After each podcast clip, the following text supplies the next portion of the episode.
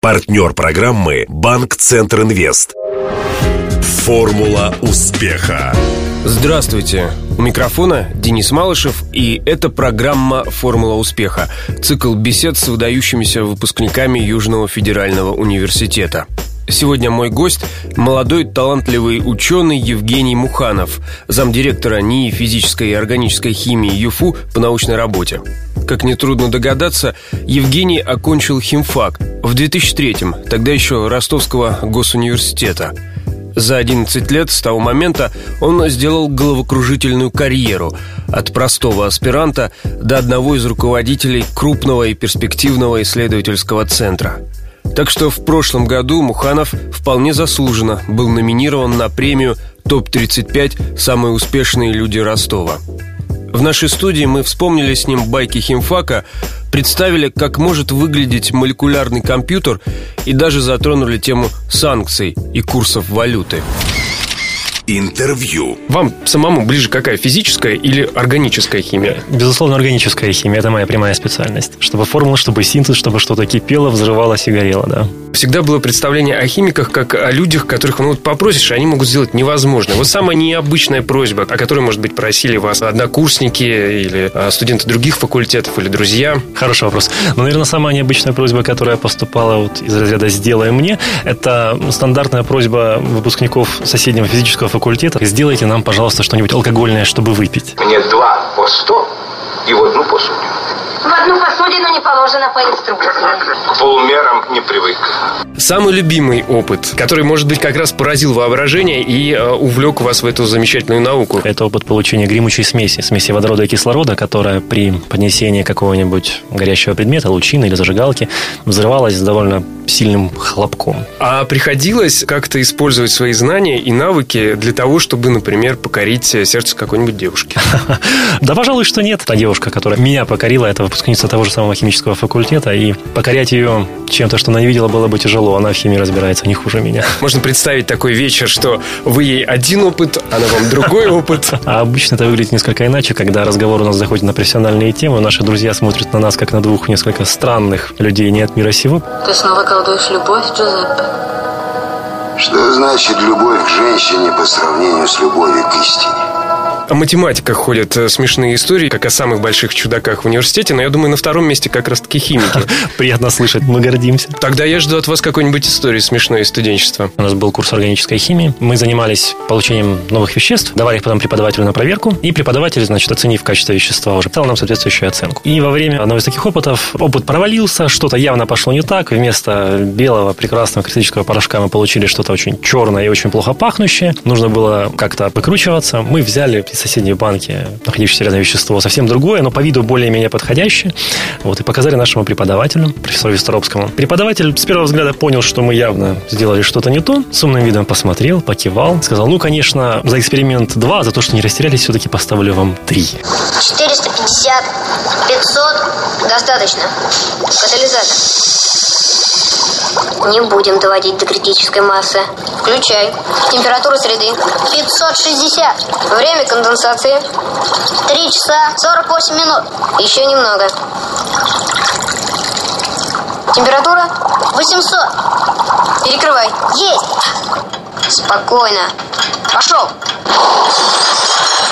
Опять перехимичили. Когда вы поняли, что после выпуска вы э, уйдете в науку, вот, что называется, с головой? Осознание пришло, наверное, довольно поздно, на пятом курсе только, когда я пришел в ту лабораторию в Институте физической и органической химии, где я начал заниматься той тематикой, которую продолжаю развивать и сейчас. Только тогда я понял вот это ощущение, что ты как человек в состоянии создать что-то, чего в природе до тебя не существовало, создать молекулу, которая в этом мире ее не было. Ты понимаешь, как ты это делаешь. И вот это ощущение, ну, отчасти, наверное, акта творения, оно очень сильно захватило. Несправедливо.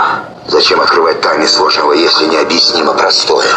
Я хочу построить формулу любви. Не для себя, для всех. Люди перестанут страдать и будут счастливы. И что же это за лаборатория, которая вас так покорила и увлекла? Лаборатория работает в области синтеза динамических молекулярных материалов. Так, на человеческий. Мы занимаемся синтезом соединений, которые называются молекулярными переключателями. Это такие молекулы, которые под внешним воздействием меняют свою структуру, а вместе с этим, самое главное, меняют свои свойства. И что важнее, могут менять свойства того материала, в который они внедрены. Это так называемое направление, по-английски называется Smart Materials, умные материалы. Одно из самых активно развивающихся в э, современной химии и физике. Давайте примеры. Примеры могут быть самыми банальными, от очков хамелеонов, которые люди одевают для того, чтобы не слепнуть на солнце, и заканчивая современными материалами, которые используются, например, в медицинских исследованиях для того, чтобы адресно доставлять э, лекарства в нужную э, часть организма человека и там это лекарство активировать. О науке А вы конкретно над каким материалом работаете? У нас несколько направлений исследований, и те материалы, над которыми мы работаем, они в первую очередь, наверное, связаны с э, разработкой такого решения, как молекулярный компьютинг, молекулярные вычисления. Это технология, которая направлена на то, чтобы помочь человечеству в ближайшем будущем справиться с э, наступлением физических пределов так называемого закона Мура. Согласно закону Мура, плотность транзисторов на чипе кремниевом удваивается примерно каждые два года. Это связано с тем, что физики в состоянии производить транзисторы все большей компактности, меньших размеров. Но рано или поздно наступит физический предел, когда уменьшать кремниевые транзисторы не получится. Предел ощущается уже сейчас, компании идут на различные ухищрения, чтобы его преодолеть и по-прежнему наращивать в необходимых пределах скорость вычисления на современных АВМ. Для того, чтобы в будущем этот предел преодолеть дальше, необходимы новые решения, новые архитектуры. И вот одним из таких решений является архитектура, основанная на использовании молекулярных органических переключателей вместо стандартных кремниевых транзисторов. Квантовые компьютеры – это не альтернатива молекулярным? Квантовый компьютер – это другое направление развития вычислительной техники.